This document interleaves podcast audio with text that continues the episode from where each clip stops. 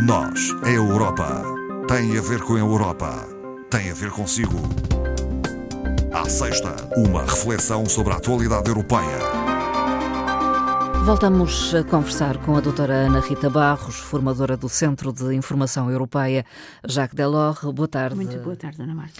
Começamos hoje por uh, fazer uma referência a Charles Michel, que anunciou há um mês que iria abandonar o cargo de presidente do Conselho Europeu, mas que recuou uh, na sua decisão. doutora Ana Rita Barros, porquê? Por várias razões. Segundo Sim. o próprio uh, mencionou, não quis prejudicar as, instituições europeias, não quis também que o Conselho ficasse dividido e uh, que minasse o projeto europeu. São as suas próprias declarações, mas segundo ele, houve várias pressões que ele classifica como reações extremas, quer internas, quer externas para que continuasse. Isto porque hum. o seu mandato só acaba no final de novembro, não é? Sim. E se fosse candidato uh, a, a, membro do Parlamento Europeu e tivesse que ocupar o seu assento, teria que tomar posse em meados de julho. Portanto, tinha muitas hum. implicações até à altura uh, em que iria ser uh, escolhido um novo presidente para o Conselho. O calendário, digamos, não era o melhor. Não é coincidente. E o que é que aconteceria?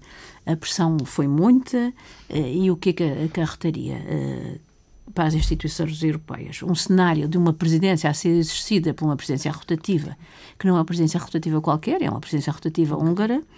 Uh, além disso, podia pressionar a escolha da liderança das instituições, desde logo a instituição Conselho Europeu, e há também um conselho extraordinário que se realizou ontem, que se adivinhava difícil, e que foi difícil, foi. como veremos, uh, nos, pré-reunião e que, cuja decisão podia ter algum peso no resultado final deste Conselho Sim, Extraordinário. Realizou-se o Conselho Europeu Extraordinário, uh, reuniu-se ontem. ontem. Quais os temas uh, em cima da mesa?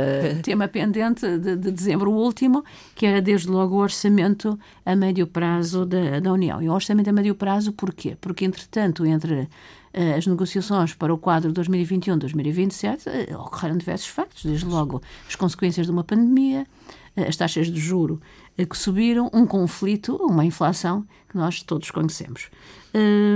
o que é que estava em jogo num montante elevado? 64,6 mil milhões de euros.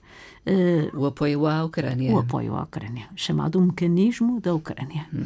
O mecanismo da Ucrânia uh, representa, neste envelope financeiro, 77% do pacote. Hum. 77% é muito, são 50, Sim. em termos absolutos, 50 mil uh, milhões de, de, euros. E estava em risco de não ser aprovado. Não ser aprovado, era exatamente o principal ponto.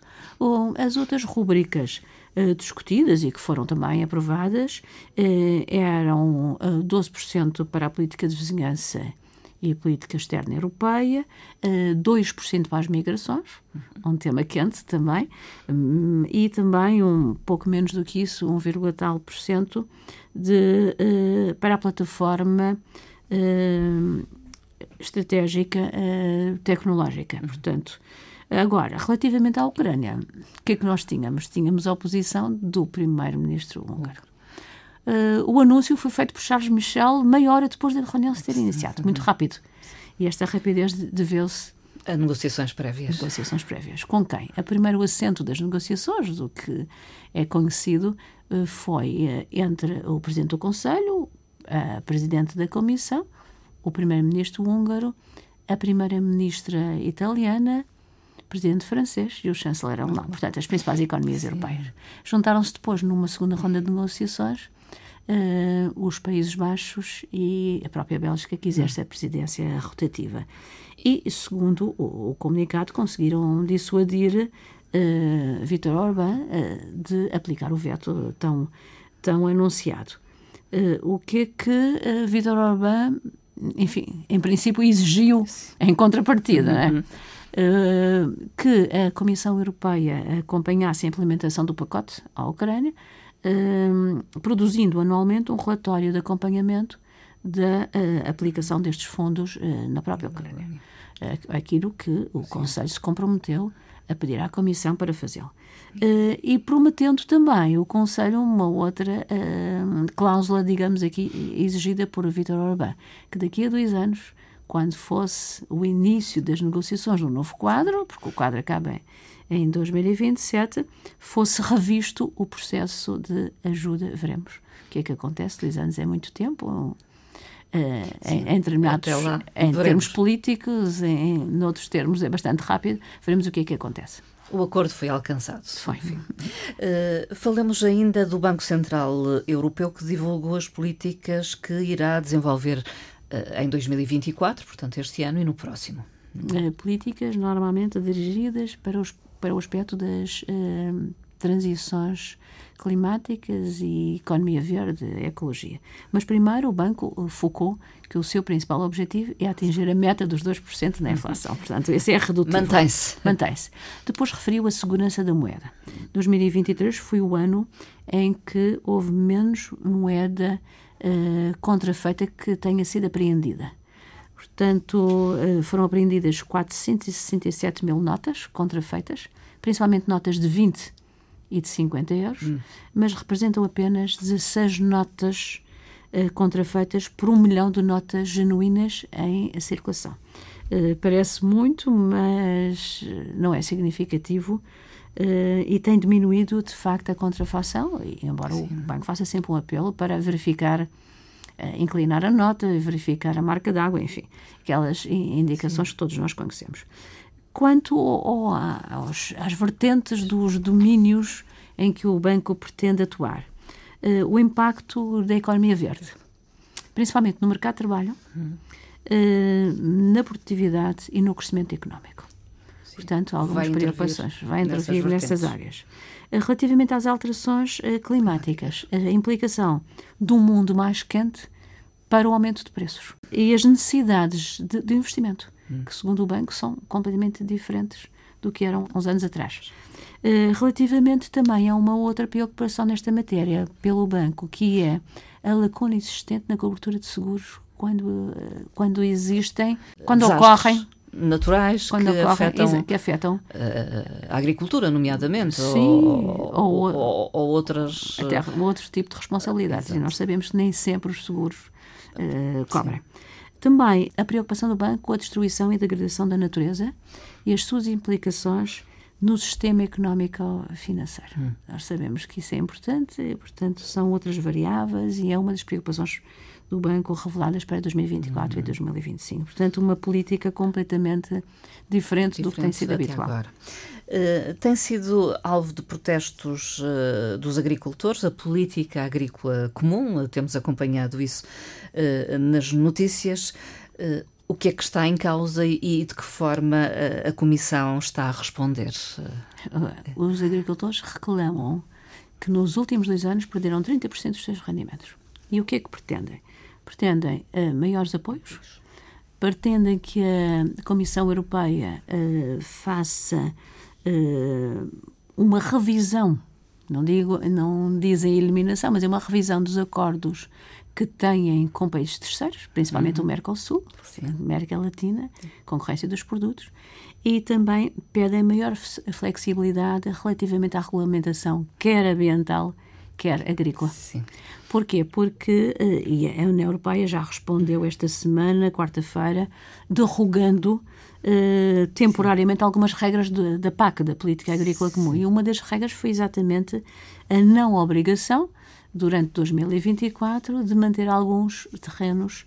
Uh, em pousio. Em pousio, portanto, uhum. sem produção. Sem produção. Além disso, também há sempre a questão das importações de, da Ucrânia e este ano também da Moldávia, que a Comissão Europeia anunciou que queria ter uh, por mais um ano suspensão dos direitos aduaneiros, hum. quer dos cereais da, da, da, da Ucrânia, quer nos direitos remanescentes da Moldávia.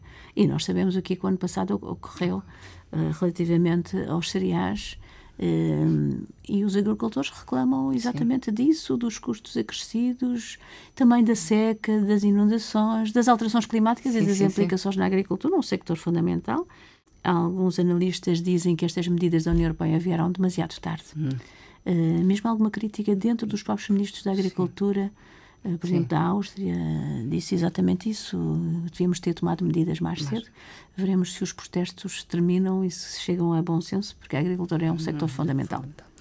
Dia 4 de fevereiro é assinalado o Dia Mundial contra uh, o Cancro. A Comissão Europeia olhou para o tema e fez Uh, algumas recomendações. Uh, Mesmo a propósito, mas sabendo uh, que a competência da saúde não é uma competência da União Europeia, e nós sabemos isso desde o Covid, que falamos nisso, embora a vacina tenha sido desenvolvida a nível europeu e, sim, aplicada sim, nos Estados-membros. É uma chamada de atenção. É uma recomendação, uma recomendação. Uma recomendação da Comissão Europeia aos Estados-membros para prevenir o cancro através da, da vacinação. E que vacinação? Duas vacinas fundamentais. Uh, que é uh, o vírus do papiloma humano e a hepatite B.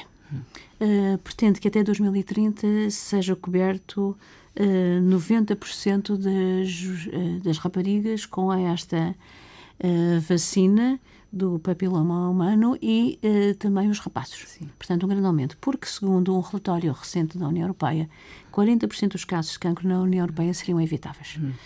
além disso, recomenda também aos países para aplicarem mais despesas de saúde no domínio não da só prevenção. da investigação, mas da prevenção. Hum. Uh, e o que é que recomenda também aos Estados que o façam? Que uh, apliquem estas duas vacinas que referimos gratuitamente ou então uh, totalmente reembolsáveis, uhum. que tenha em particular atenção os grupos alvos especiais e os grupos de risco e que inclua também estas vacinas no plano de prevenção nacional da luta contra o cancro, portanto, associado exatamente ao, ao dia. dia que se celebra no próximo domingo. Finalmente, uma questão que tem a ver com a rotulagem de produtos alimentares, que às vezes são de difícil interpretação. a diretiva já existe, está a ser revista Sim. e teve um acordo esta semana a nível do Parlamento, que tem ainda que votar, eh, mas que será pacífico certamente, e a diretiva aplica-se exatamente ao mel. Hum. E veio na, na sequência da, da, reclamação de alguns consumidores um, que encontram no mel açúcar. Hum. Uh, pronto, o que é que acontece? Uh, a União Europeia tomou uh, medidas neste sentido, o Parlamento chegou ainda a um acordo esta semana, embora provisório, e pretende rever o rótulo. O rótulo tem que ter a denominação de origem e o país não indicando apenas, como nós vemos, produzido na União Europeia ou, produ ou não produzido na União Sim. Europeia, mas indicando o país. Mais no, específico, então. Uh... Mas no campo visual do consumidor, onde está o nome do produto. Hum. Porque muitas vezes está numa zona onde Sim. nós não detectamos. Um, ehm, e o que é que acontece? Um, ehm, também um, ehm, pretende que quando o produto seja uma mistura, uhum. ou seja, tenha origem em vários países, se menciona uh, os quatro países com maior percentagem de origem uhum. do produto num local perfeitamente uh, visível.